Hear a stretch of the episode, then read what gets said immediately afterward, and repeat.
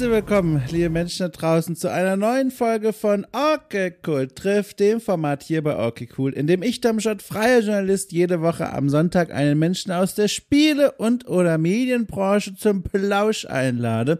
Und auch dieses Mal habe ich meine Einladungskarte unter einer Tür durchgeschoben und dieses Mal wartete auf der anderen Seite der Tür Lars Rühmann. So, Lars Rühmann, eine Person, die ich äh, quasi zum Teil meines Alltags äh, gemacht habe, beziehungsweise machen musste, aber ich bereue es gar nicht, weil äh, Lars indirekt und direkt sehr viel mit mir zusammenarbeitet. Denn Lars Rühmann ist äh, Experte für Tonspuren und was man mit ihnen machen kann.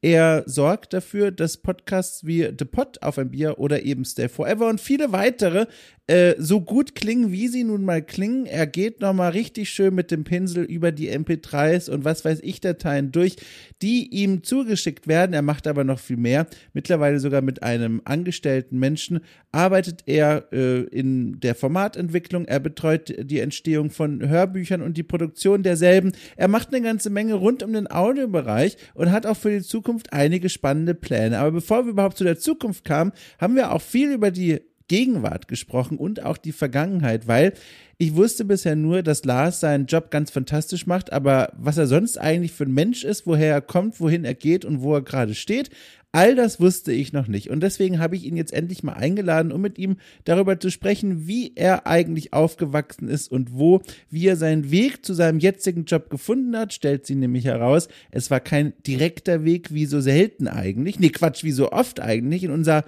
fast aller Leben äh, war der Weg durch sein Leben bisher auch kein besonders geradliniger, was das Gespräch umso spannender gemacht hat. Und dann sprechen wir natürlich auch über seinen Arbeitsalltag. Wie geht das eigentlich, Tonspuren hübsch klingen zu lassen, Tonspuren schön zu machen? Und äh, wie schwer wäre ich zum Beispiel als Auftraggeber? Auch das sind Fragen, die ich ihm stelle und worauf er sehr ehrliche, aber auch sehr freundliche Antworten findet.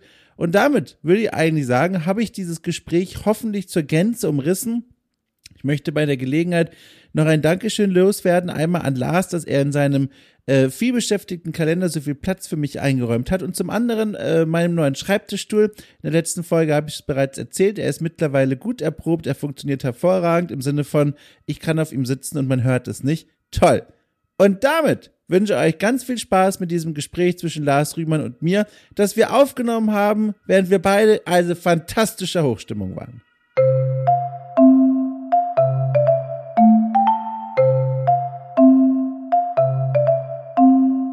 Mhm.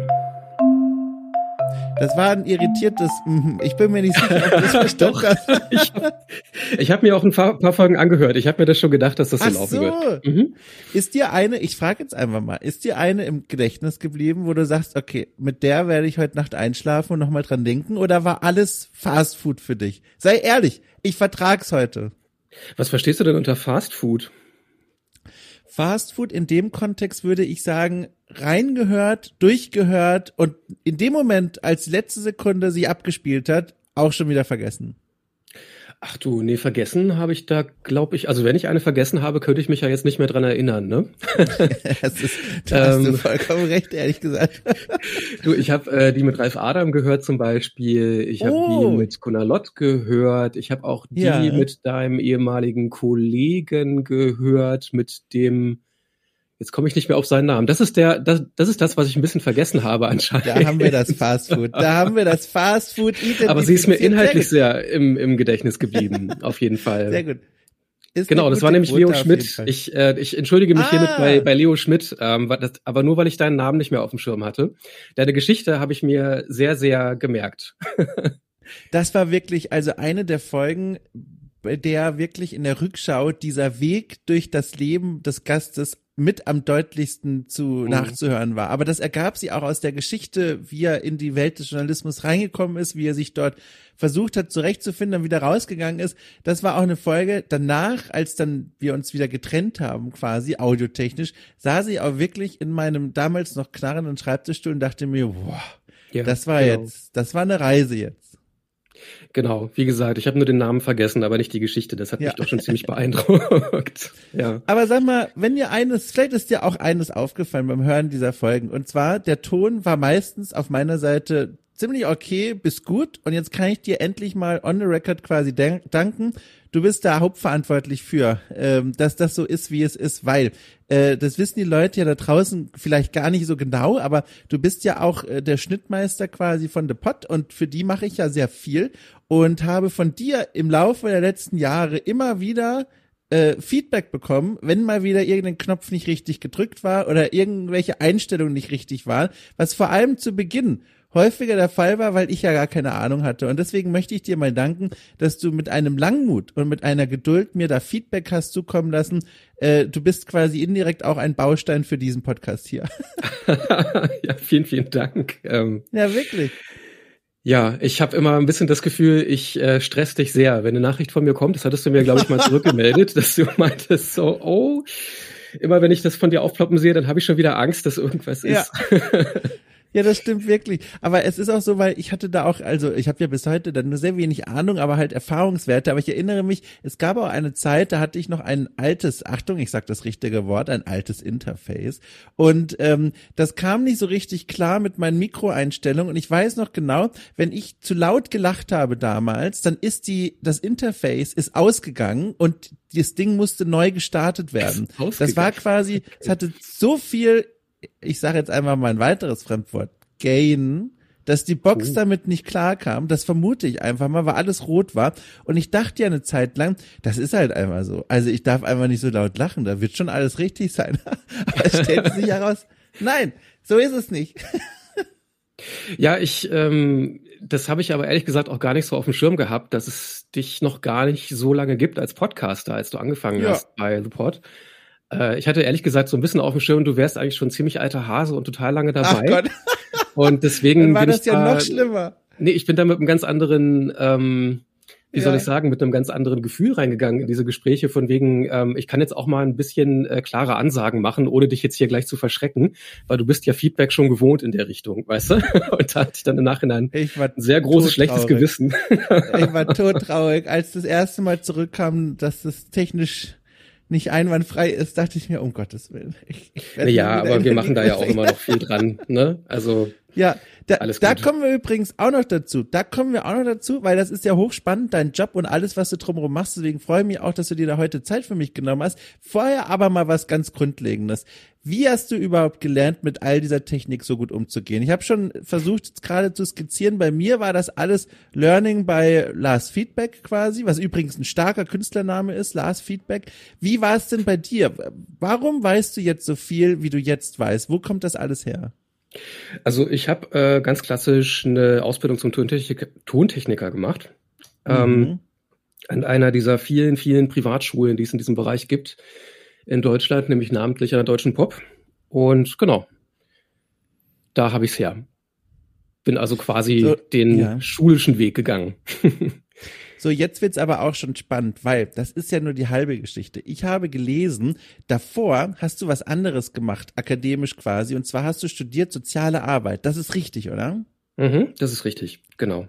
Jetzt habe ich mich gefragt, rückblickend, ich habe auch entdeckt die Information, dass du schon als Kind Klavier gespielt hast, also eine musikalische, ich sage mal, Frühausbildung hast, im weitesten oder auch im engsten Sinne, weiß ich nicht. Jedenfalls Musik und Ton und Technik und all das spielte eine Rolle in deinem Leben. Und was ich mich gefragt habe, ist das nicht eigentlich der Grundstein, der führt zu einer Musikhochschule, zu so einem klassischen Musikstudium, aber bei dir ja nicht. Und ich frage mich, warum nicht?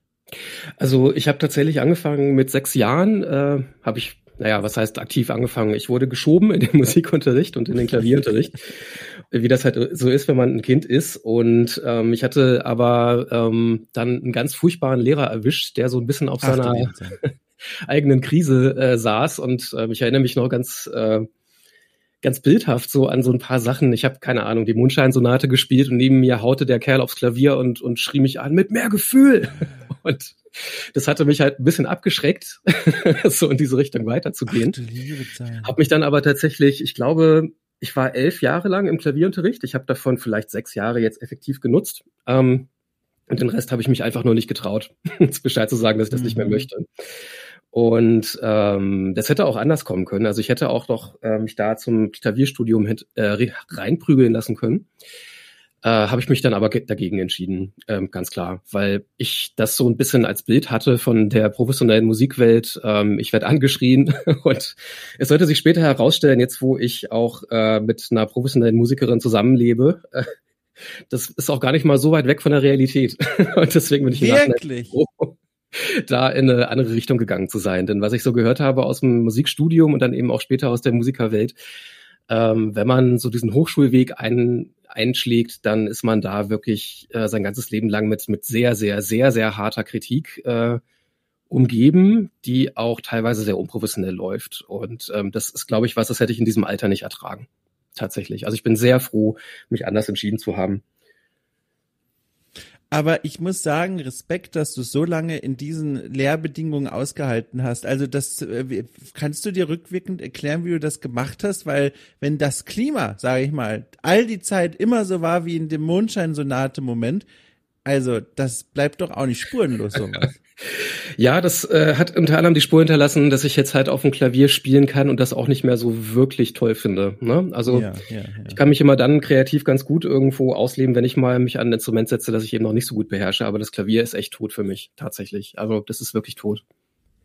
Mein Gott, das ja. ist doch eigentlich auch sehr schade. Oder gerade wenn man so früh mit so einem Instrument angefangen hat und das dann so verbrannt wird von einer Person. Oder hast du damit für dich abgeschlossen und gesagt, okay, alles klar, Ding der Vergangenheit, das ist jetzt einfach so? Das ist jetzt eigentlich einfach so. Ja. Also ja, was, was soll ich da großartig noch dran tun? Also ich könnte jetzt ja. auch härter daran arbeiten, oder was heißt härter? Das ist halt so eine schwierige, schwieriges Wording in diesem Zusammenhang. Mhm. Ich könnte auch stärker daran arbeiten, ähm, das so ein bisschen als Konditionierung zu überwinden, aber da ich mich im Moment sowieso nicht so viel am Klavier bewege, ist das auch überhaupt nicht, überhaupt kein Thema für mich. Genau. Ich habe außerdem gelesen, dass du aufgewachsen bist in Goslar und weißt ja. du, was lustig ist? Goslar klingt ich dachte immer, ich habe diese Stadt aus welchem Grund auch immer, immer im Laufe meines Lebens immer mal wieder gehört und ich dachte wirklich Goslar, das liegt ganz weit im Osten Deutschlands. Und ich kann dir gar nicht sagen, warum. Es ist, glaube ich, der Klang dieses Namens, dass ich immer annahm, das liegt im Osten Deutschlands. Und dann habe ich vor der Aufnahme nochmal genau nachgesehen und gesehen, Moment mal, das ist Norddeutschland. Das hat gar nichts mit Ostdeutschland zu, zu tun. Es liegt südlich von Hamburg, westlich von Berlin. Wie war es, in Goslar aufzuwachsen? Ich weiß nichts darüber. Ich weiß absolut nichts darüber.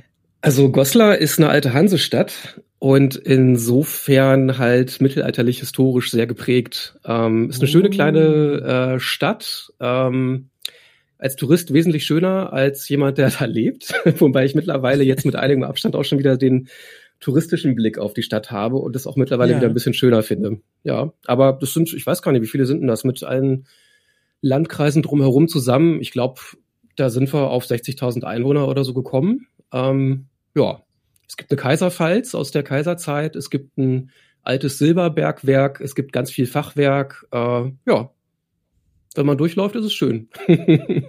Und wo sitzt du jetzt heute? Ich muss gestehen, das weiß ich gar nicht. Ich bin in Berlin.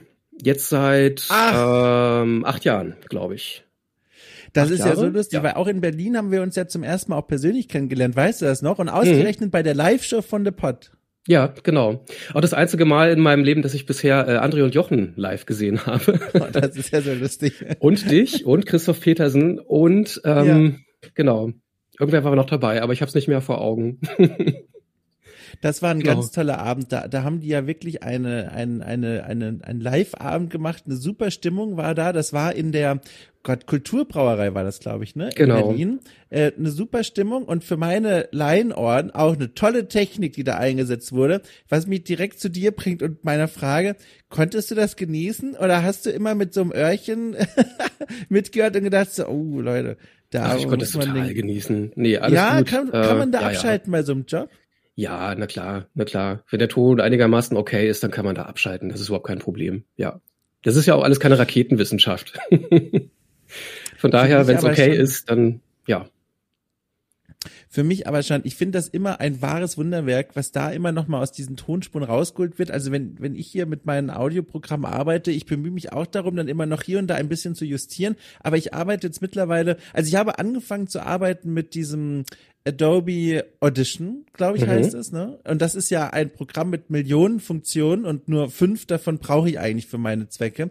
Und da war ich sehr überfordert und da habe ich mir jetzt zugelegt vor langer Zeit auch schon Hindenburg, ähm, ein Programm, das kennst du vielleicht auch. Vielleicht ist es dir ein Begriff.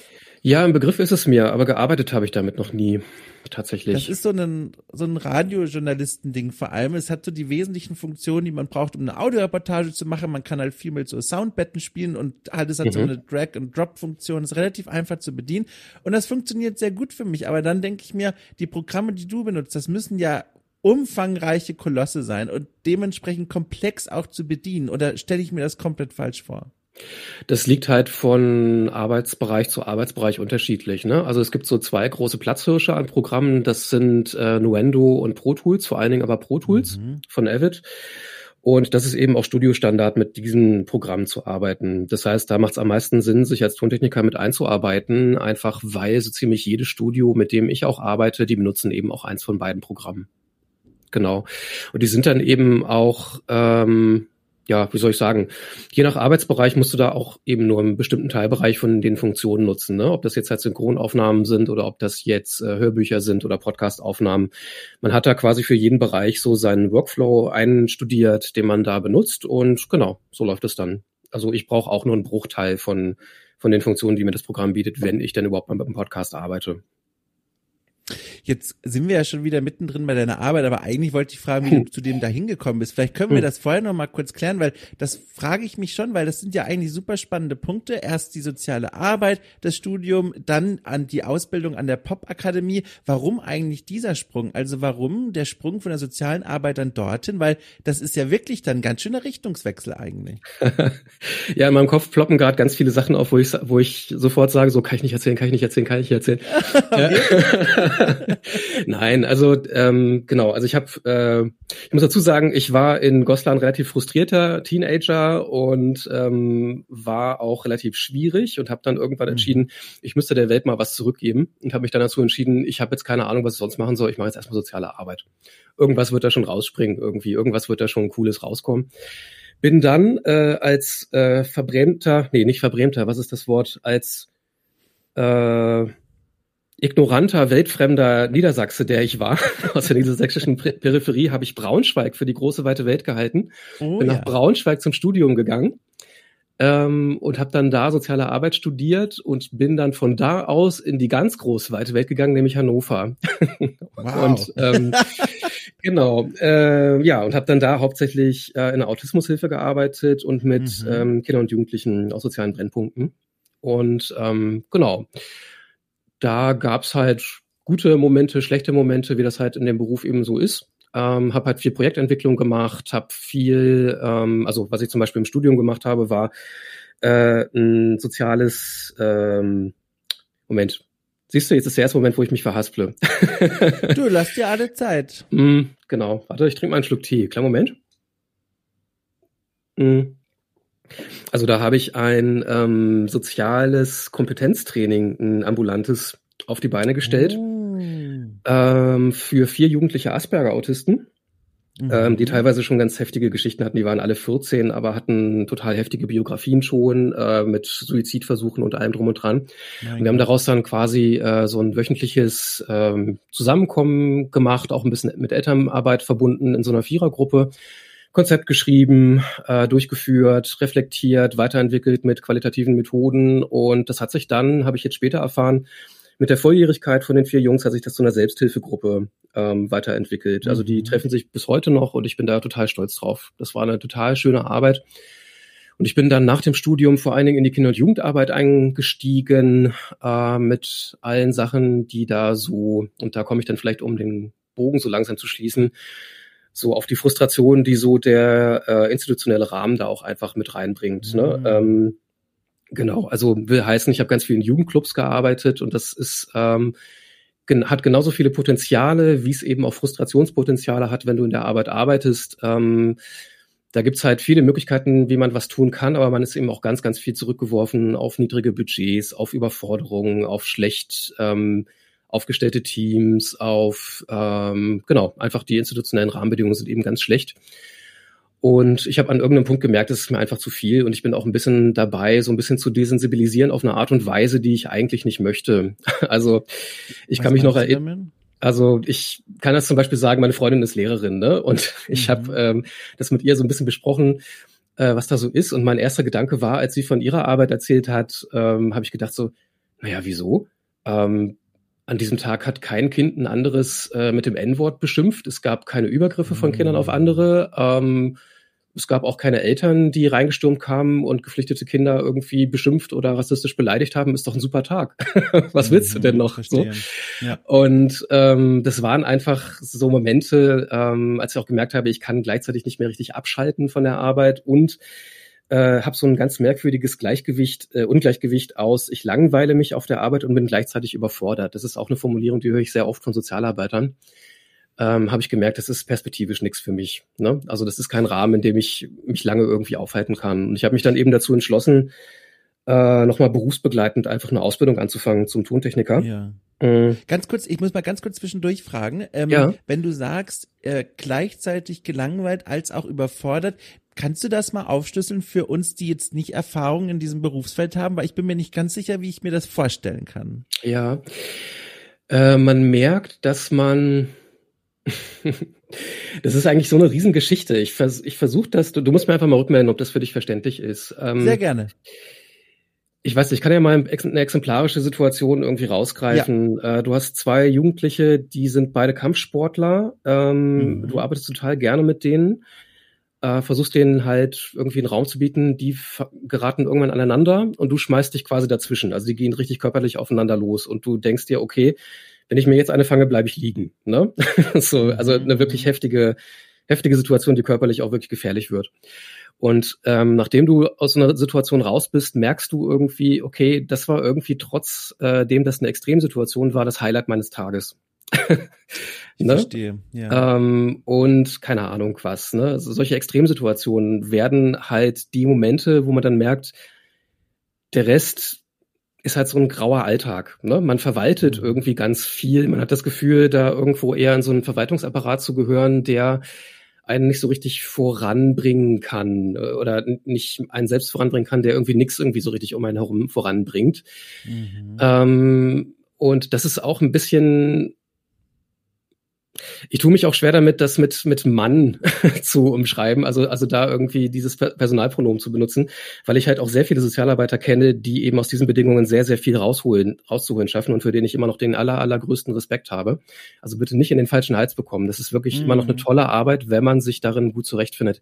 Ich habe festgestellt, ich finde mich darin auf Dauer nicht so gut zurecht. Dieser Rahmen war mhm. für mich einfach nicht so wirklich der richtige. Ja. Und also vielen Dank für die Erklärung. Ich kann es mir jetzt viel besser vorstellen. Und bevor wir jetzt durch die Tür quasi der Popakademie laufen, nochmal einen weiteren Schritt zurück, weil du hast ganz spannend gesagt, dass du selber auch jetzt eher ein schwieriger Teenager, sage ich mal, war, äh, der dann ja aber dann diesen, ich sag mal, Wendepunkt, dieses retardierende Element hatte, wenn man mit der Literatur sprechen will, dass du gesagt hast, so, jetzt gebe ich es zurück. Jetzt möchte ich quasi äh, einen konstruktiven Beitrag leisten und dann eben in die Welt der sozialen Arbeit gehen. Wie kam es dazu, dass du diesen Wendepunkt erreicht hast? Und vor allem, was war davor? Also wenn du sagst, du warst da schwierig, wie kann ich mir das denn vorstellen? Ach du, äh, das hat auch eine Mental Health äh, Hintergrund, ähm, ja. auf den ich jetzt vielleicht nicht allzu weit in diesem Rahmen hier eingehen möchte, weil das ja auch eine gewisse ja, Öffentlichkeit ja. jetzt gerade ist. Ne?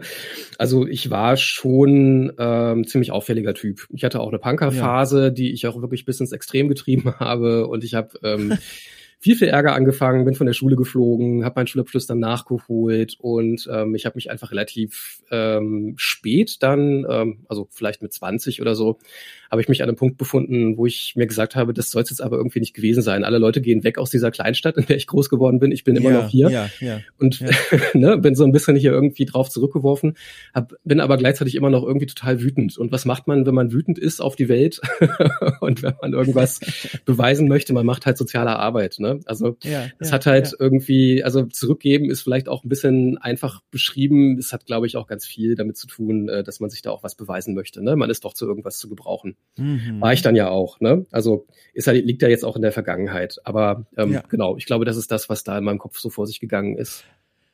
Aber voll, also ich hoffe, du bist da ausreichend stolz auf dich, dass du da diese Energie in sowas Konstruktives umgelenkt hast. Also wirklich diese also wie du es beschrieben hast, diese Wut und die Unzufriedenheit dann gechannelt hast in sowas, wo du anderen Leuten dann geholfen hast durch deine Arbeit.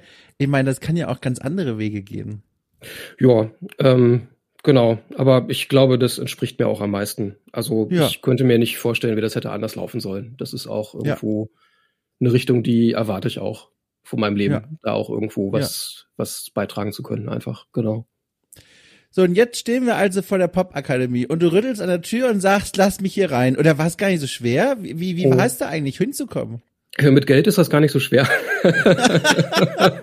ich verstehe, okay. Ja, das ist halt eine, das ist halt jetzt auch keine, also es gibt ja die Popakademie und es gibt die Deutsche Pop, ja, das ist ja nochmal ja. ein Unterschied. Ähm, Aha. Die Popakademie sitzt, glaube ich, ich weiß gar nicht genau, wo die sitzen. Ähm, die hat nochmal einen viel schwer, äh, schwereren ähm, musikalischen äh, Schwerpunkt, einen schwereren mhm. Schwerpunkt, genau. Ähm, und äh, bei der Deutschen Pop, das ist so ein bisschen wie die SAE, die School of Audio Engineering. Das sind so die beiden großen quasi.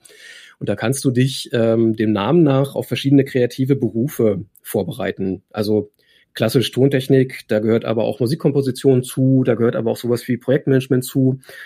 Fotografie, Design, alles Mögliche.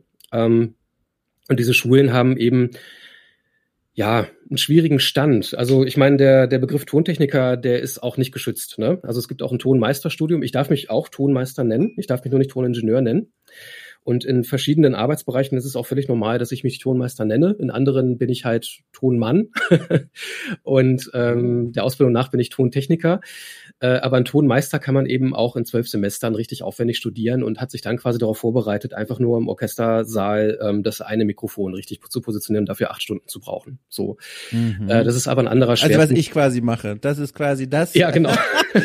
du hast den Elite-Weg gewählt. genau.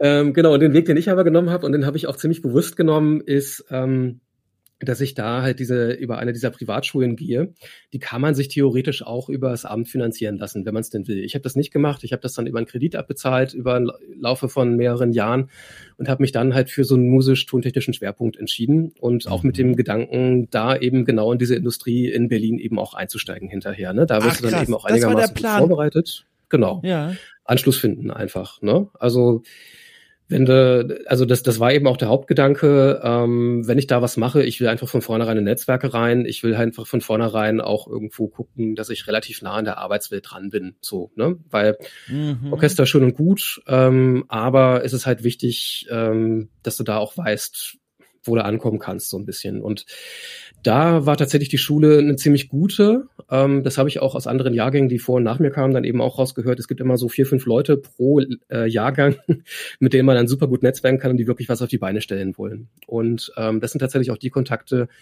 äh, mit denen ich dann auch hinterher was aufgebaut habe. Ja. Und das war sehr, sehr wertvoll, das getan zu haben. Ja.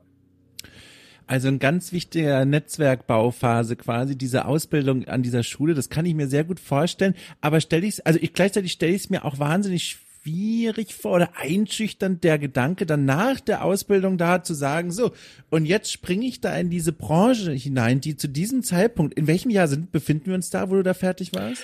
Äh, ich glaube 2014, 2015. Ja, obwohl, das könnte, weil ich, ich wollte eigentlich sagen, der Sprung in eine Branche, die ja schon so vernetzt und erschlossen ist, dass es fast schon nach außen hin uneindringlich erscheint. Aber 2014, das könnte ja sogar noch die Zeit sein, wo Podcasts schon der Boomerkracher waren. Oh Gott, Boomer, falsches Wort. Also es war ein Boom. viele Leute haben Podcasts gehört und noch nicht ganz so viele produziert. kann mir vorstellen, du warst zur recht richtigen Zeit quasi zur Stelle. Ja, das ist tatsächlich so. Ähm, man Aha. muss dazu auch sagen, also ich hatte eigentlich die Perspektive, ich werde jetzt irgendwie so ein, mit den dicken Anführungszeichen, so ein Tonschluffi. Das war eigentlich meine Perspektive. Mhm. Äh, mit ganz viel Ambition, nämlich in Richtung eigenes Studio und dann mache ich halt, ähm, Entschuldigung, dann mache ich eben ähm, Heavy Metal im Prinzip als Tontechniker. Ne? Dann nehme ich einfach Heavy Metal auf, mische es ab und bin gehe da voll drin auf und dann habe ich halt meine zwei, drei Bands irgendwie pro Quartal und mit denen mache ich dann geiles Zeug. So. Und ich habe aber während der Ausbildung, und da komme ich dann auch wirklich schon so in den, ähm, ja, in, und dann kann ich schon den Bogen schlagen quasi, bin ich gar nicht mal so in diesen industriestärksten Zweig reingekommen. Da war ich nämlich schon Hörer von The Pod. Ähm, und da ah. hatten die ah. gerade angefangen. Und dann war so der allererste, das allererste Mal kam irgendwann eine Folge, ähm, wo Jochen meinte, ja, wir haben schon die Rückmeldung bekommen, eigentlich bräuchten wir mal jemanden, der irgendwie bei uns den Ton macht. So. Und wir wissen, können uns aber gar nicht vorstellen, wie das sein soll. Und ich habe dann da gesessen, habe gedacht so, ich will gerade unbedingt aus meinem eigentlichen Beruf raus. Ich will eigentlich total dringend in diesen Tonbereich und es ist ein Podcast, den ich gerade total gerne höre. Ey, ich bin an Bord, ich, bemer ich bewerbe mich. Ich schreibe da jetzt einfach mal irgendwie eine, eine Mail hin und guck einfach mal, was bei rauskommt.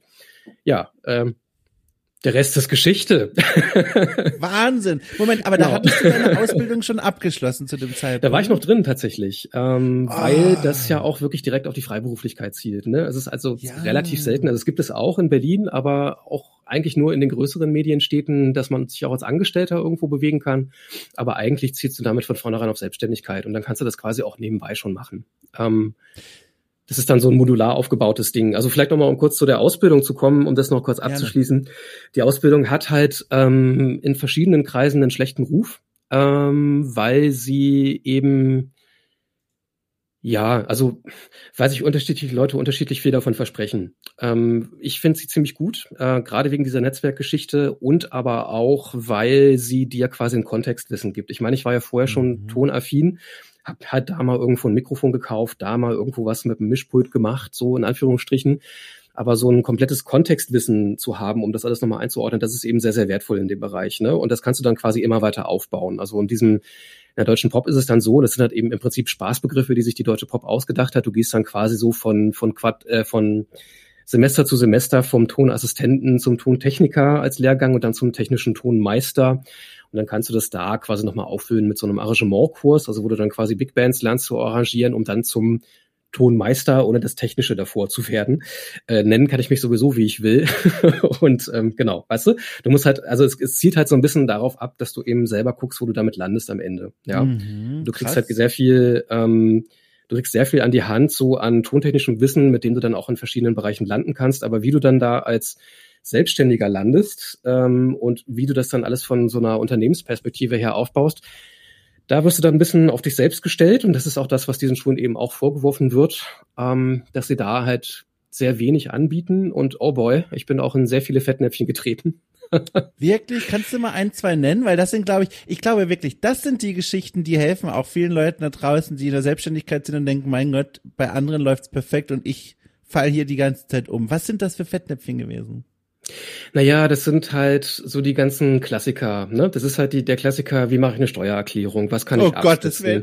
Preisgestaltung. Ich habe mich am Anfang viel zu sehr unter, unter Wert verkauft, also wirklich deutlich ah, unter Wert. Und ja, ja, genau. Ne? Und, und so diese ganze Unsicherheit, die da so am Berufsanfang auch steht, ähm, und das ist auch so ein, so ein Ding, das Tontechniker immer wieder tappen, sich da nicht ganz bewusst aufstellen, die ähm, machen sich preislich da, also die verscherbeln sich einfach, ne, in der Industrie, die da auch mhm. genau darauf abzielt, irgendwie teilweise, ne, und genau solche Sachen, ne, ähm, das sind alles so, so Probleme und da hilft es irgendwie auch gar nicht, äh, so ein allgemein gehaltenes äh, Buch zu kaufen. Hier der große Ratgeber für Freiberufler auf 300 Seiten, alles, was du wissen musst. Das ist im Tonbereich dann irgendwie immer noch mal anders. Also ich konnte all dieses Wissen, was ich mir dann quasi parallel angelesen hatte, überhaupt nicht übertragen auf mein Arbeitsfeld irgendwie. Und ähm, ja, da musste ich mich erstmal ganz neu aufstellen, Umsatzsteuer, oh Gott, oh Gott, ne. Einkommensteuer und so weiter und so fort, Vorauszahlungen, Nachzahlungen, das ganze Programm halt, ne. Hast du dir so ein Guide gekauft? Hast du dir so ein, so ein Hilfebuch gekauft? Keine, keine Scham, ne? Also. Ja, ja, klar. Ich meine, das muss man auch machen, weil ich meine, ich bin ja auch äh, seit mit einem äh, mit einer Generation Abstand bin ich quasi dann auch einer der ersten wieder gewesen, die sich selbstständig gemacht haben in meiner Familie. Ich hatte überhaupt keine mhm. Kontakte auch in meinem Freundeskreis. Wie macht man sowas eigentlich? Ähm, und ich war da halt einfach total blind und das wollte ich eben nicht sein und habe mir dann natürlich einiges an Ratgebern auch dazu irgendwie besorgt. Und da hatte ich zumindest erstmal ein Grundvokabular, auf dem ich aufsetzen konnte, aber im Prinzip hätte ich da viel, viel mehr gebraucht. Ich hätte eigentlich, ähm, ja, teilweise hätte ich mir eine Selbsthilfegruppe gewünscht. so, und so diese ganzen kafkaesken Schuldgefühle, die so kommen, wenn man so eine Steuererklärung abgibt und dann die Angst, so die ersten drei Monate, jetzt kommt gleich die Polizei und holt mich ab. so, ne? Da kommen so diese ganzen, diese ganzen Angstgefühle hoch bei den ersten Malen. Also das habe ich alles durch. Ähm, ich habe auch viel gelernt daraus. Also das mache ich heute auf, auf einem ganz anderen Level auch, aber da muss ich auch erstmal hinkommen. ja, das ist es wirklich. Ich glaube, da, da haben wir auch eine schöne Überschneidung in der eigenen Biografie, auch wenn ich glaube, das ist eigentlich fast etwas, was jeder Mensch, der sich selbstständig macht, in so einem Bereich oder in einem weiteren Bereich davon äh, machen muss. Und zwar dieses, die ersten Monate, um Gottes Willen, womöglich sogar Jahre in meinem Fall, das sind echt, das sind Jahre, in denen zahlt man drauf. Wenn nicht finanziell, dann mental. Ja. Weil man halt, oh ja. wie du sagst, ich hatte auch so einen Guide. Ich hatte oh Gott, ich habe den Namen jetzt vergessen. Das war gar nicht so schlecht. Das ist sehr basic, aber für mich war das damals dann fortgeschritten. So ein, das hieß irgendwie bla bla bla Guide to Freelance Journalism oder sowas. Mhm. Und da standen natürlich auch sehr kluge Sachen drin, aber auch Dinge, wo ich heute drauf schaue und denke, okay, also weiß nicht, ob das jetzt so hilfreich war. Und trotzdem habe ich so viele Fehler gemacht, genau was du beschrieben hast, für viel zu wenig Geld, viel zu viel gearbeitet, weil Redaktionen das auch knallhart ausnutzen und leider auch die großen Redaktionen da draußen, die eigentlich das Budget und eine Moral haben sollten, sowas nicht zu tun. Auch die haben das getan und das war ganz fies.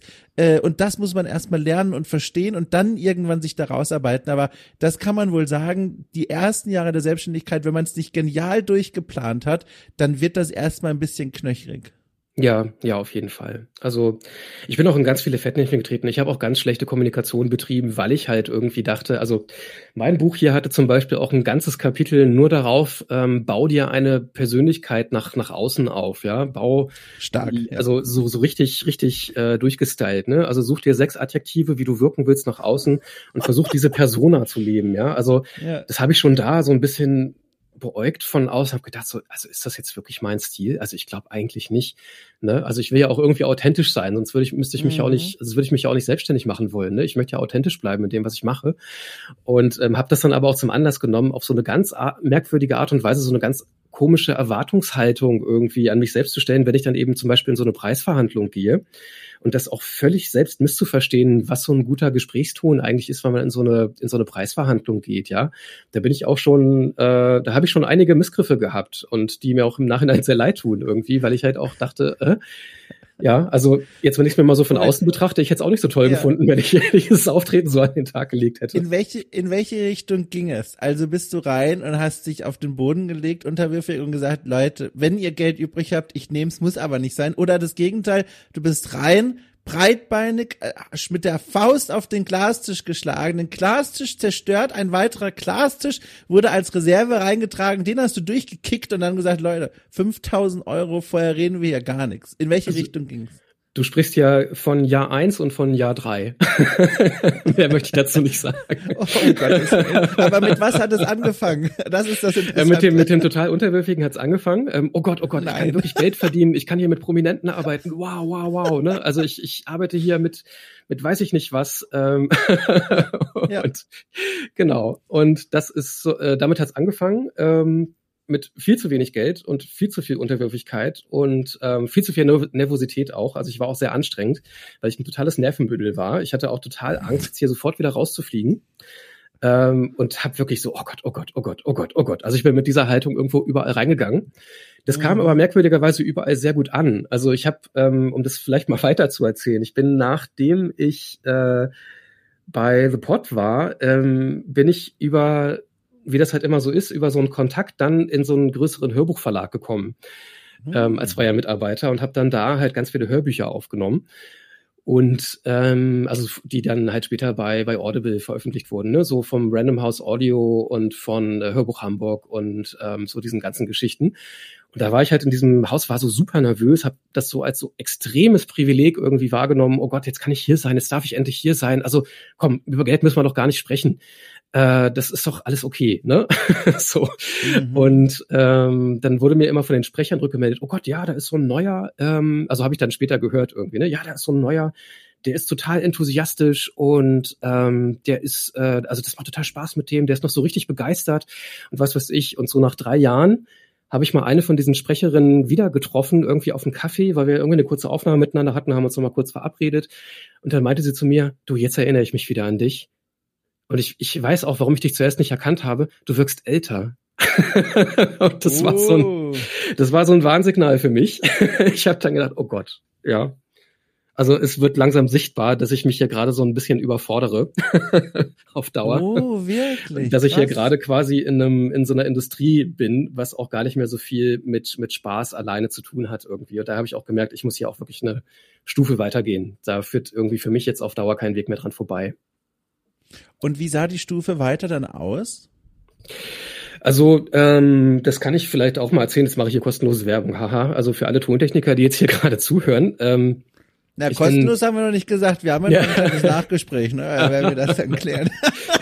Also ich habe ähm, tatsächlich ein äh, Business Consulting mitgemacht, ähm, was halt sich äh, speziell an, oder nee, gar nicht. Ich habe ähm, zuerst gemerkt, okay, das geht so jetzt gerade erstmal nicht weiter, ne? weil mhm, mhm. ähm, ich habe tatsächlich, äh, ja, warte mal, ich muss mal gerade überlegen, wie das jetzt genau war. Ich habe zuerst gemerkt, das geht jetzt gerade so nicht weiter. Ich bin halt arbeitstechnisch sehr oft sehr überfordert. Ähm, also rein von, von der Menge an Arbeit, ja. Also auch um das mal so äh, zu beschreiben, wie da so ein Arbeitsalltag vielleicht aussieht. Ähm, ich habe so eine Mischung aus ganz vielen Homeoffice-Aufträgen, wo ich dann eben Podcasts bearbeite. Das mache ich dann hier auch im Homeoffice. Ähm, und da bin ich dann auch relativ flexibel, also kann mir das auch zeitmäßig einteilen, weil ich dann einfach in der Regel einfach eine feste Deadline habe, nach der ich arbeiten kann. So. Ähm, und ich lasse mich dann oder ich ließ mich dann eben auch zu ungefähr gleichen Teilen immer in externen Studios auch buchen für eine Aufnahme. Das ist dann quasi wie auch ein befreundeter Tontechniker mit Studio sagt, ich, der mietet dann quasi meine Ohren und meine Hand, ja. Also da bin ich quasi dann bei Synchronaufnahmen dabei, bei Voiceovers für Dokumentation, auch bei Gaming Lokas, also quasi deutscher Ton für Videospiele nehme ich auch auf. Bin ich in verschiedenen Studios unterwegs und äh, bin dann da quasi in der Regel entweder für zwei Stunden jeweils oder halt auch mal für einen ganzen Tag oder eben auch mal neun Stunden. Und das Ding ist halt, dass diese Dinge immer parallel laufen. Ja, also wenn ich ähm, mich dann eben für einen ganzen Tag buchen lasse, also für neun Stunden, dann fahre ich eben, wenn ich dann auch Anfangs bin ich hier halt noch von Berlin-Köpenick aus äh, immer nach Babelsberg gefahren. Das sind anderthalb Stunden oh. Fahrt hin und anderthalb Stunden Fahrt zurück. Ne? Ähm, wenn du dann da fährst, die, die Strecke, dann da unter großem Druck halt deine Aufnahme machst und dann kommst du nach Hause und musst dann noch mal drei, vier Stunden lang The Pod schneiden. Ja, das ist dann halt so diese drei, vier Stunden oder sagen wir mal anderthalb bis vier Stunden, die so eine Folge halt braucht im Schnitt von The Pod. Ähm, das ist was, es lässt sich immer super nebenbei machen, wenn man äh, quasi nichts anderes hat. Wenn man aber halt so einen, so einen harten Rhythmus hat, in dem man dann eben noch woanders unterwegs sein muss, ist das halt was, das, das, ähm, das wird halt sehr anstrengend nach Woche vier, sage ich mal. Ne? Und mhm. ich habe halt gemerkt, ich kann das nicht mehr zu diesen Preisen machen. So, ne, das funktioniert einfach für mich auf Dauer nicht. Damit mache ich mich einfach kaputt. So, und dann habe ich mich eben das erste Mal entschieden, so, ich muss jetzt wirklich mal ganz drastisch meine Preise anheben und mich da auch ganz anders aufstellen. Ne? Also auch wirklich ein bisschen professioneller irgendwie im Auftreten werden ähm, und da einfach ein, ein anderes, ja, wie gesagt, ein anderes Auftreten einfach aufbauen. Und das habe ich dann auch getan, relativ blind ähm, und bin damit auch ziemlich trampelig halt quasi gewesen. Ähm, hätte halt, ne, wie das so der Klassiker ist. Ähm, ich hätte da eben einen Übergang schaffen können, irgendwie bei bestehenden Kunden, dass ich halt nicht sage, du, Jetzt habe ich hier einen exorbitanten Prozentsatz, den ich jetzt quasi auf einmal mehr nehme für meine Arbeit, von der ich ja weiß, dass ich sie sehr gut mache, aber die ja trotzdem erstmal einen große, großen Preisanstieg für mich bedeutet. Ne? Und ähm, das hätte ich eben geschickter ausformulieren können. Ähm, Habe ich aber nicht getan. Ich bin da quasi so ein bisschen breitbeinig in diese Gespräche gegangen, weil ich halt dachte, ja, ich muss jetzt hier sonst irgendwie was darstellen, ne? weil ich bin ja jetzt Business. So. und das war halt mhm. so ein mhm. bisschen, ne? Ähm, war halt nicht so geschickt und war halt auch nicht das, wie ich eigentlich in so ein Gespräch reingehen würde. Ähm, aber ich habe dann einfach ähm, gemerkt, ich weiß gar nicht, wie ich mich bei sowas aufstellen muss und wie ich sowas geschickt auskommunizieren kann, ähm, wo ich eben auch das Gefühl habe, ich bleibe authentisch und ich bleibe auch fair.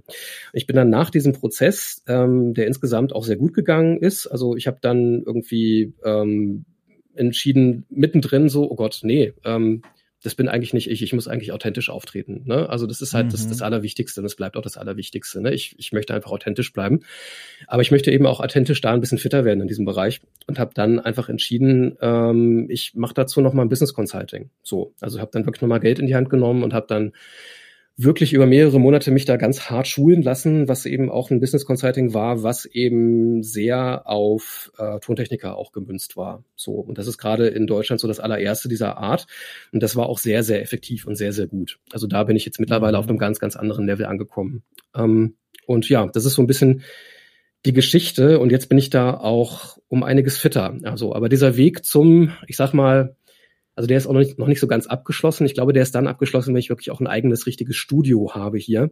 Ja. Ähm, der Weg so vom Freiberufler äh, zum Level Unternehmer, der ist da halt damit erst so richtig auf den Weg gekommen. Ne? Also zu einem professionellen äh, Unternehmertum, zu einer professionellen Business-Perspektive, die eben auch irgendwo hinführt und nicht einfach nur so von Monat zu Monat leben bedeutet. Das ist wirklich ein harter Weg gewesen, für den ich keine Orientierung hatte, aber den ich jetzt trotzdem irgendwie gegangen bin.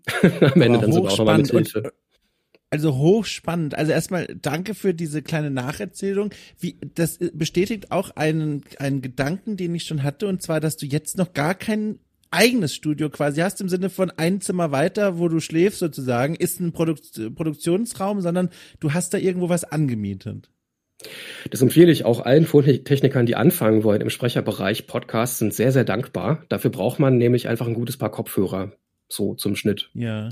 Und wenn man weiß, was man tut, wenn man mischt, dann reicht das auch.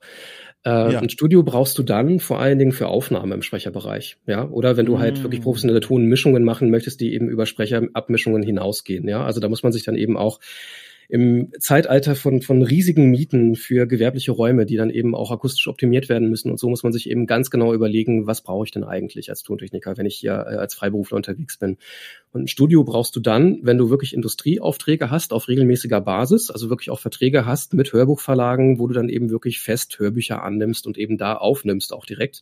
Weil eine Aufnahme könnte ich hier in meinem eigenen Homestudio eben nicht. Dafür fehlt mir hier die Akustik. Ja, ja. ja. Ähm, ich habe hier immerhin jetzt ein ansprechendes Mikrofon, ähm, weil mir halt auch schon mal rückgemeldet wurde, ja du, äh, du bist Tonmeister. Ne? Also wenn du zu Hause irgendwie äh, mit Leuten redest, also das sollte das schon widerspiegeln, dass du einigermaßen ja, gut ja, Sound kannst. Stimmt. Das ist aber halt auch wirklich einfach nur eine Frage von, ich schmeiß, ich schmeiß jetzt ein bisschen Geld auf ein Mikrofon, was jetzt eben nicht im Studio steht, sondern hier bei mir zu Hause. So, ja. ja. Das ist eigentlich der einzige Unterschied. So. Ähm, und wenn ich dann halt in ein Studio gehe, dann oder ein Studio nehme, dann weiß ich, okay, in diesem Studio finden dann im Sprecherbereich eben auch Aufnahmen statt. Schrägstrich sowas wie Filmtonmischungen. Ja, ähm, das wird dann eben auch wichtig. Dafür brauchst du einfach ein Studio. Das geht nicht in so einem Home, in so einem kleiner, in so einer kleinen halbwegs optimierten ha ja. äh, Hausputze zunächst einfach mal. Ja. Ähm, wie ist das jetzt eigentlich? Vielleicht ist das ein guter Zeitpunkt, um mal ganz kurz zu fragen, wie eigentlich bei dir dieser Produktionsalltag, sage ich mal, aussieht. Und nehmen wir doch gerne mal als als konkretes Beispiel. Ich weiß, du machst ja einige Dinge mehr, hast ja auch schon umrissen, aber jetzt mal dieses Beispiel, über das ich dich quasi kennengelernt habe. Stell dir mal vor, diese Aufnahme hier, also unser Gespräch hier bei Okay Cool würde ich dir anschließend geben und sagen, so, mach doch mal bitte schön. Das heißt, bei dir landen jetzt nach diesem Gespräch zwei äh, jeweils 60-minütige etwa Tonspuren MP3. So, was passiert jetzt? Ähm, du bist zwar relativ pflegeleicht, glaube ich, weil du ja, das habe ich auch in einer deiner Folgen gehört vom Vorfeld, weil du ja quasi keine Postproduktion willst eigentlich für die Dinger. Ne? Also Richtig, du willst ja, ja quasi den authentischen Austausch so. Das heißt, schnittmäßig muss da gar nicht so viel gemacht werden. Ähm, das ist halt eine Frage des Umfangs und des Workflows. Ähm, es gibt halt Formate, die ich schneide, da stecke ich wirklich sechs bis zehn Stunden mitunter in den Schnitt für, für eine Stunde Audio. Um ähm, Gottes Willen. Um, das kommt, um Gottes das kommt Willen. Kann, den, Moment, ja. Äh, kannst du mal kurz erklären, Entschuldigung, aber kannst du mal kurz erklären, wie das passiert? Also, ich kann mir das ja. nur erklären, indem du jedes Schlucken, Husten, Atmen entfernst. Aber Richtig. also was? Richtig. Plus, um in, plus inhaltlich redaktioneller Schnitt auch noch. Ja, also es gibt auch wow. Kunden, die schicken mir dann ihre äh, Sessions zu und wollen, dass ich da eben auch noch mal ein bisschen Kürzungen vornehme und da einfach einen angenehmeren, ähm, inhaltlich fokussierteren ähm, Gesprächsablauf irgendwie herstelle. Da gehört dann auch sowas wie Kürzungen dazu. Das sind dann eben auch teilweise Folgen so über dreieinhalb Stunden Länge.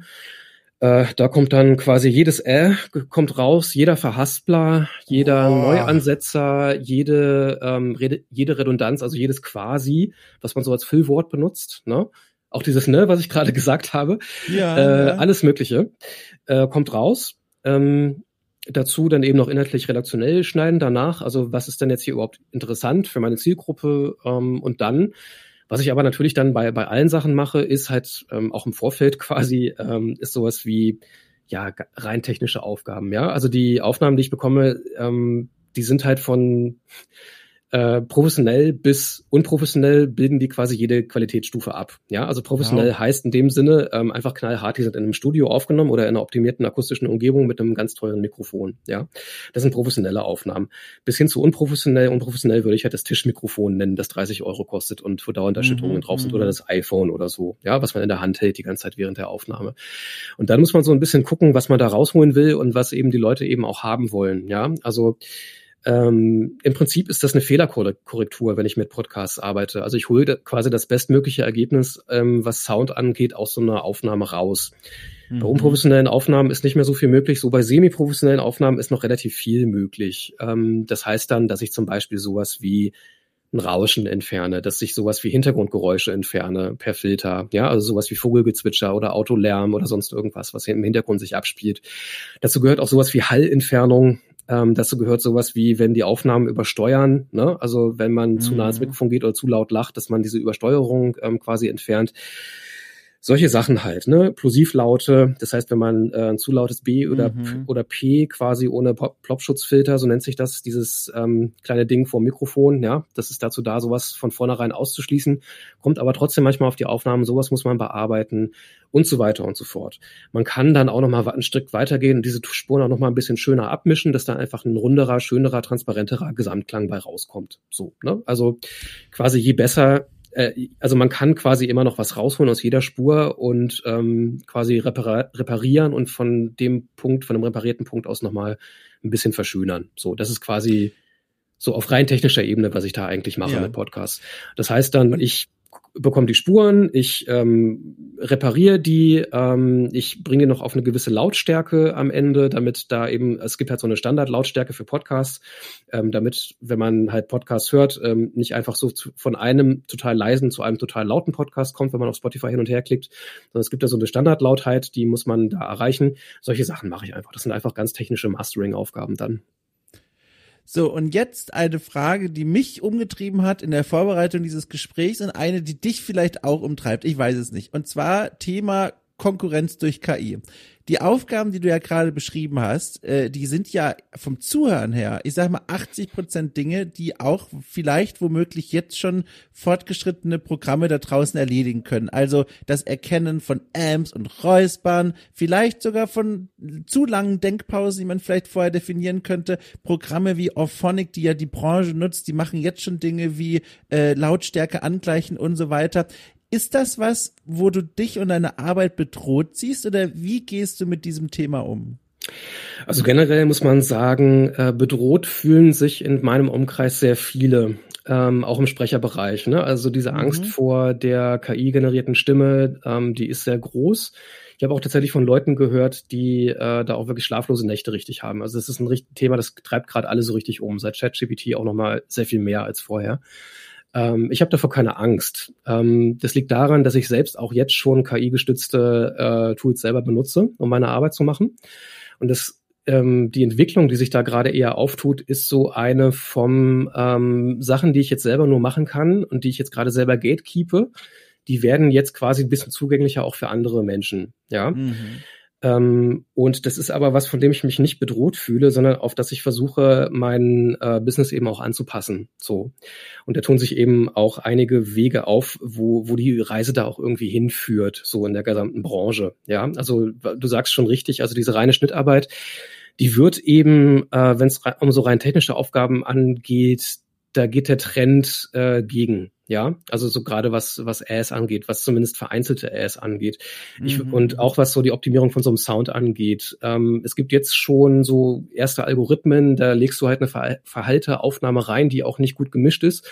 Und das wäre dann halt für mich wären das zwei Arbeitsschritte. Einmal, ich nehme erstmal den Hall raus und dann mische ich den Ton nochmal angenehmer ab.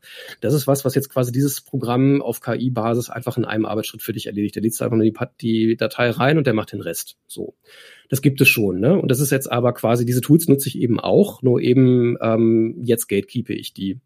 Und da findet jetzt gerade eher so eine Art von, ja, weiß ich nicht, Öffnung solcher hochtechnischer Prozesse auch für Leute, die jetzt nicht so ein technisches Verständnis haben davon statt. Mhm. Ähm, wo der Trend gerade so ein bisschen hingeht, ist, und das mache ich jetzt auch schon, ähm, dass ähm, ich mich immer weiter wegbewege von der rein tontechnischen Arbeit ähm, hin zu so einer Full-Service-Leistung. Ja, und das betreibe ich jetzt auch schon seit einem Jahr. Das heißt, ähm, ich öffne mich jetzt quasi auch für den Bereich ähm, Konzeptentwicklung und Formatentwicklung für Podcasts.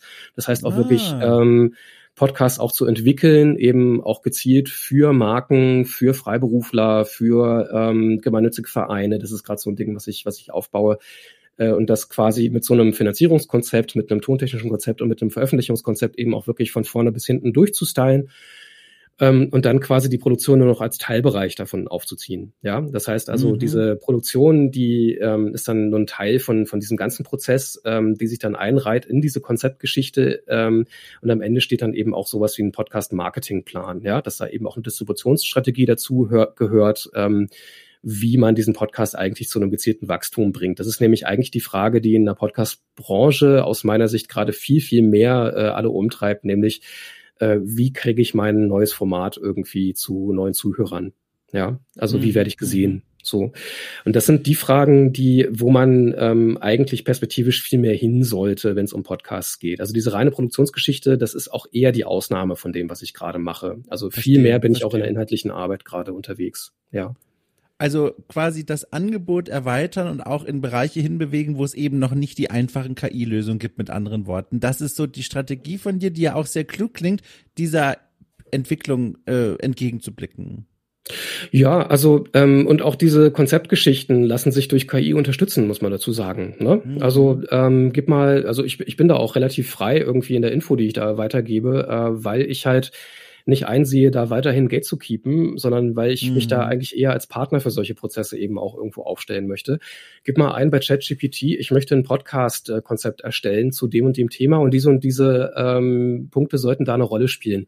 Dann kriegst du zwar erstmal nur für jeden dieser, Abs für jeden dieser Punkte erstmal einen Absatz für so ein Podcast-Konzept, was im Prinzip auch nur das in anderen Worten ausdrückt, was du dem schon reingegeben hast. Aber du hast schon mal ein gutes Paper, auf dem du grundlegend aufsetzen kannst, auf dem du weiterhin was entwickeln kannst, ja das ist eine Möglichkeit so. Das muss man aber eben füllen dann mit konkreten Ideen und da eben auch ähm, Produktionspläne erstellen, Marketingpläne erstellen, überhaupt schauen, was für eine, ähm, was für ein inhaltliches Konzept hat überhaupt ein, eine Erfolgsaussicht irgendwie neue Zuhörer zu bekommen oder was möchte ich eigentlich erreichen mit einem Podcast? Möchte ich eine breite Zuhörerbasis haben? Möchte ich mich nur an eine bestimmte Nische wenden und da reichen mir dann 200 Hörer pro Folge oder sonst irgendwas? Mhm. Das sind alles mhm. Fragen, die ähm, können dir eben von der KI nicht so beantwortet werden und auf welches Ziel man eigentlich hinaus möchte mit so einem Format eben auch. Ne? Und das sind eben die Fragen, die ich an dem, an dieser ganzen Arbeit eben auch selbst mit am spannendsten finde und wo ich auch die Zukunft sehe. Also auch für mich ganz persönlich in diesem Bereich. Mhm. Wie ist denn überhaupt so dein Blick allgemein auf diese Podcast-Branche? Also als jemand, also beziehungsweise als jemand, Menschen, die podcasten und schon Podcasts machen, die sagen dann gerne mal, oh, das Ding ist voll, also ist kaum noch Platz für irgendwie ein weiteres Format, die Leute wissen gar nicht mehr, wohin mit ihrer Zeit. Wie ist denn dein Blick auf diese Branche? Wie nimmst du denn diesen Markt wahr aus deiner ganz besonderen Perspektive? Mm, also verschiedene Dinge. Ähm, als ich angefangen habe, war Podcast in Deutschland halt noch echt nicht so ein Ding. Also da war The Pod ja. das absolute, absolute Randphänomen.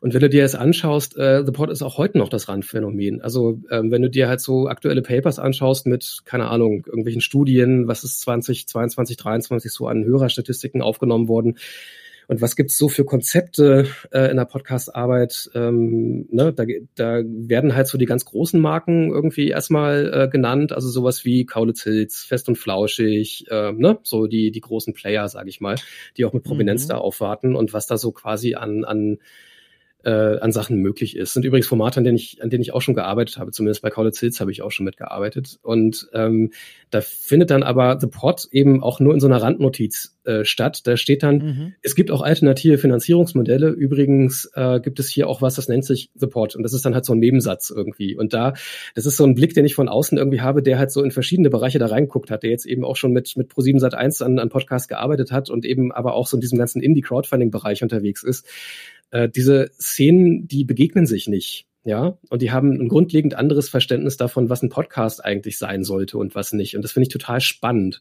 weil diese Szenen sich so gegenseitig gerade anfänglich begegnen, sage ich mal, ja, und sich da auch noch so ein bisschen unwohl miteinander fühlen, ist so mein Blick. Also mhm. ich habe halt auch ein paar Podcasts so von von ExpertInnen ähm, zu, zu bestimmten Nischenthemen, ja, also die dann als als Berater so im B2B-Bereich unterwegs sind und die damit so ein bisschen Öffentlichkeitsarbeit für sich machen. Und die haben halt ein unfassbar, äh, also Entschuldigung, ja, aber was ich da teilweise an Mikrofonqualität abgeliefert bekomme, das ist halt unter aller Sau, ja. Das unter halt, aller Sau, ja, Leute. Also wirklich, also wirklich, ja. Das ist, das ja. ist aber im B2B-Bereich halt irgendwie immer noch gang und gäbe. Also kleiner Tipp, wenn man sich im B2B-Bereich irgendwo aufstellen will oder Markenaufbau betreiben will, investiert in ein gutes Mikrofon, weil damit setzt ihr euch schon mal von mit, also allein dadurch setzt ihr euch zu mit also zu mit, sorry, ich bin wieder am Stottern hier. Also damit setzt ihr euch ähm, von 80 Prozent aller anderen Business-Podcasts im deutschsprachigen Raum ab, indem ihr einfach nur ein anständiges Mikrofon euch holt, ja. Und da ist so dieser, dieser Gedanke, ähm, ich brauche auch eine gute Mikrofonqualität und ein Mikrofon kostet mal eben auch 150 Euro oder mehr oder ich sollte vielleicht im besten Fall noch viel mehr investieren für mein gutes Mikrofon, vielleicht auch in Video investieren, keine Ahnung. Ähm, da, also dieses Denken hat noch gar nicht so richtig stattgefunden in dem Bereich, in diesem B2B-Bereich, ne? Außer es werden jetzt halt größere ähm, Tonstudios damit beauftragt, ja. Wiederum halt im, im Gaming-Bereich, also bei euch hat schon dieses Grundverständnis stattgefunden, so, ja, ich gehe jetzt zwar nicht, das ist auch logistisch gar nicht herstellbar, ich gehe jetzt nicht für jede Aufnahme in ein Tonstudio, aber ich biete schon mal eine gewisse Grundqualität irgendwie, ist ja auch wichtig. Ne? Und dann wiederum gibt's aber auch so diesen ganzen großen Bereich, äh, so von Pro7 Sat 1, die halt von vornherein sagen, so unsere Aufnahmen finden grundsätzlich nur in Tonstudios statt. So. Und dann, äh, also diese Produktionsqualität hat von Anfang an einen ganz anderen Stellenwert irgendwie. Aber dafür sind die inhaltlich auch ganz anders positioniert. Ja, also das sind dann einfach Unterhaltungssendungen, die halt irgendwo darauf ausgebaut sind, da irgendwo zwei Werbeblöcke einzubauen. Das war's dann. Ne? Und so diese diese unterschiedlichen Grundverständnisse, was das Medium eigentlich kann und was man damit anfangen möchte irgendwie. Ne? Ob das jetzt einfach nur ein Marketingmittel ist oder ob das jetzt ein Mittel zur journalistischen Arbeit ist oder ob das äh, ein dokumentarisches Format sein kann. Solche Fragen finde ich total spannend und und ähm, das hat auch viel mit unterschiedlichen Lebenswelten zu tun, die man dadurch so ein bisschen kennenlernt. Verstehst du, was ich meine? Ähm, mm, da, voll. Das, das ist was, das ist witzigerweise schon wieder fast so ein bisschen wie soziale Arbeit, dass man sich eben irgendwie so in unterschiedlichsten Kontexten bewegt und unterschiedlichste Menschen kennenlernt, irgendwie mit, mit ihren ganz eigenen äh, Sachen, die sie umtreiben, irgendwie. Und da halt diese Unterschiede eben auch zu feiern und auch zu würdigen irgendwo. Das, das macht unglaublich viel Spaß. das also würde ich so sagen, ist so ein ja, ja? Ja, also was, was am liebsten, ich wollte die auch nicht unterbrechen, entschuldige, ich wollte nur, das hat da gerade so wunderbar dazu gepasst. Am liebsten muss ich, wenn du das so erzählst, dran denken, wenn ich mal Interviews habe mit äh, Leuten, die an der Uni arbeiten und schon seit 1926 dort eine Professur haben und dann dort mit denen ein Interview führen zu wollen, das ich auch aufzeichnen darf, das sind immer die abenteuerreichsten Termine, weil da, da landest du immer bei Personen, die voll Bock aufs Thema haben, wahnsinnig informiert sind, aber das schlechteste Audio-Equipment der ganzen Welt haben. Also der gehobene Standard in diesem Kontext ist ganz oft ein Chromebook, das aufgeklappt irgendwo am anderen Ende des Raumes liegt und das den Ton aufzeichnet. Und Und das, das ist so ein Naturgesetz, ne? Das ist das echt, ist je, je expertiger, desto schlechter das, das Mikrofon. Ja, ja, genau. Ich liebe das. Da rufe ich immer an und dann sage ich, liebe Leute, ja, wenn ihr Hilfe braucht bei der Einrichtung vom Aufnahmeprogramm oder ich irgendwas tun kann, äh, gebt Bescheid. Und so, nein, nein, wir freuen uns, wird schon super. Und dann rufe ich da an und es klingt wie eine Tonspur aus den 1890er Jahren, die da frisch zu mir gepresst wird. Es ist immer ganz ulkig. Da muss ich immer sehr schmunzeln und dann schreie ich, wenn ich im Schnitt sitze. Naja, ja, genau, aber genau. andererseits, genau. ne, also das Ziel, das Ziel ist es, dahin zu kommen, äh, dass okay cool ein so tiefes Budget sehr klein hat, dass ich einfach allen Leuten im Vorfeld ein Mikrofon zuschicken kann, die keines ja. haben. Ich glaube, Stay Forever mhm. macht das schon mit ihren Podcast-Millionen, aber ich kann das noch nicht, aber das ist ein Wunsch. also wenn du da irgendwo mal einen Rat brauchst, was die Logistik angeht, was da auch alles schiefgehen kann, äh, lass uns gerne sprechen. Mit aller Liebe, das werde ich sehr gerne. Dein Skype-Name, den ich dort habe, der, der ist Gold eingerahmt, weil in irgendeiner Nacht, wenn ich dann mal weinend vor meinem Schnittprogramm sitze und nicht mehr weiter weiß, werde ich dir wirklich schreiben und hoffen, äh, dass du nicht mal einen Glastisch kaputt hämmerst und sagst, ja. 5000 Euro, bevor ich nein, dir irgendwas helfe. Nein, nein, aber da freue ich mich echt, das ist ein sehr liebes Angebot, merke ich mir. Und auch sonst, ich habe diese Stunde ja viel gelernt und einen Einblick äh, in dein Leben und in deine Arbeit bekommen. Ich habe mir das gar nicht erträumen können. Also ich fand das hochinteressant und ich freue mich vor allem auch, dass du jetzt in einer Position bist, wo es, ich sag einfach mal, gut zu laufen scheint. Also du du scheinst ja dort angekommen zu sein, wo du hin willst und es läuft auch noch. Also ich habe jetzt seit über einem Jahr auch einen festen Angestellten, einen Tonassistenten. Ja, geil. Äh, der mir auch viel Schnitt abnimmt, also auf den ich auch nicht mehr verzichten möchte. Ich äh, äh, nenne ihn auch gerne beim Namen, das ist der Leo. der ist jetzt auch schon seit langer Zeit bei The Pot dabei und ich habe auch einen freien Mitarbeiter, den ich jetzt halt für Krankheitsfälle und so auch noch mit hinzuziehe. Den Matthias auch in Berlin, also beide in Berlin. Und ähm, genau, das läuft auf jeden Fall. Das, das äh, wächst auch weiterhin. Und jetzt gerade parallel mache ich auch noch eine weitere Geschichte. Jetzt steige ich auch noch auf selbstständiger Basis. Ähm, äh, als Projektmanager in anderen Studios ein, in befreundeten Studios und ne, übernehme Ach, so ein bisschen die, die äh, Kommunikation mit Kunden. Das nennt sich, habe ich jetzt gerade fest, äh, habe ich gerade gesagt bekommen, diese Berufsbezeichnung nennt sich äh, Post-Production Supervisor, was unfassbar hart klingt, aber eigentlich nur bedeutet, ich übernehme ein bisschen die Kundenkommunikation und, und halte halt quasi den Leuten, die da arbeiten, den Rücken frei. Also auch da geht's irgendwie weiter und es geht gerade ja, immer mehr schön. in so, so von dieser rein technischen Ebene auch in so eine Projektmanagement-Ebene und ich stelle tatsächlich fest, dass das mir auch sehr gut liegt. Also das ist was, wo ich eigentlich hin wollte, stelle ich so im Nachhinein fest, auch auf, wirklich auf so eine ich habe ein Projekt, das stelle ich auf die Beine, ähm, bringe da ähm, halt irgendwie die Mittel dafür irgendwie zur Verfügung, ähm, guck, wo es da Potenziale gibt, baue mir ein Konzept auf, ähm, bearbeite das, gebe das Projekt ab und bin glücklich damit und mache dabei noch irgendwo Teammanagement-Geschichten äh, mit rein. Ähm, das ist genau das, wo ich eigentlich hin wollte. So, so diese ja. Art von, von Arbeit lieb, liebe ich total, habe ich festgestellt. Ja. Toll. Also ich könnte mich auch nicht mehr, könnte mir nicht mehr vorstellen, irgendwo hin zu anders zu gehen, irgendwie als das so zu machen.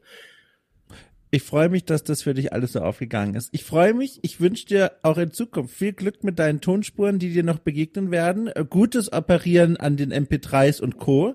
Äh, und wir hören uns einfach, indirekt oder direkt. Ich finde es ganz toll, was du machst und bin froh, dass es dir damit so gut geht. Schön. War ein schönes Gespräch. Vielen, vielen Dank nochmal für die Einladung. Bin ja total begeistert, dass du mich für spannend genug hältst. Ja, aber hallo. Und ich hatte recht. Und ich hatte recht. Die abgelaufene Stunde sollte unser Reminder sein, unser Mahnmal dafür, dass ich recht hatte mit dieser Annahme. Es war hochinteressant. Vielen Dank. Gerne, gerne. Genau, machen wir einen Cut. Dann Nee, das lassen wir jetzt schön drin. Ah. so, okay. Aber jetzt machen wir einen Cut. So, jetzt haben wir dich okay, nochmal richtig roh. Also, ne, tschüss. Mach's gut. so, jetzt drücke ich auf den roten Knopf. Mensch, gut gelaunt reingestartet ins Gespräch, gut gelaunt rausgestartet aus dem Gespräch. Das war einfach eine Wucht. Vielen Dank nochmal an Lars und all jene, die da draußen zugehört haben und sich Zeit genommen haben für dieses Gespräch mal wieder. Es ist eine große Freude zu beobachten, wie weiterhin dieses Projekt, das ja mittlerweile fast drei Jahre alt ist, der absolute Wahnsinn, immer noch seine neuen Hörerinnen und Hörer findet. Jeden Sonntag hören mehr Leute zu. Das sehe ich in den Zahlen, das spüle ich, äh, spül, spül, spüre ich aber auch im Herzen. Das ist eine große Freude. Apropos große Freude, an der Stelle der Hinweis, ihr könnt okay cool mit Sternchen bewerfen bei iTunes, Apple Podcasts, Spotify und Co das hilft mir sehr, äh, besser schlafen zu können, aber auch anderen Menschen diesen Podcast dank der Magie des Algorithmus zu entdecken. Und schließlich noch der Hinweis auf das Steady-Angebot von Okay Cool. Jede Woche erscheinen mittlerweile mehrere Podcast-Episoden, die ausschließlich verfügbar sind für Menschen, die Okay Cool auf Steady mit knapp 5 Euro im Monat unterstützen. Dazu gehören Nachholformate von großen und kleinen Spieleklassikern der Spielegeschichte, Interviews, Audioreportagen, Analysen, philosophische Diskussionsrunden. Da ist eine ganze Menge mit dabei. Schaut es euch einfach mal an, ist alles verlinkt in der Folgenbeschreibung. So, und damit äh, frage ich mich, was mit meiner Stimme passiert ist. Und bevor ich diese Frage beantworte, werde ich aber noch euch verabschieden und zwar in eine schöne Woche, in einen schönen Tag oder Abend oder Nacht, wie auch immer. Ich denke an euch und drücke euch die Daumen, dass es euch gut geht. Und dann hören wir uns einfach sehr bald hier wieder. So, tschüss.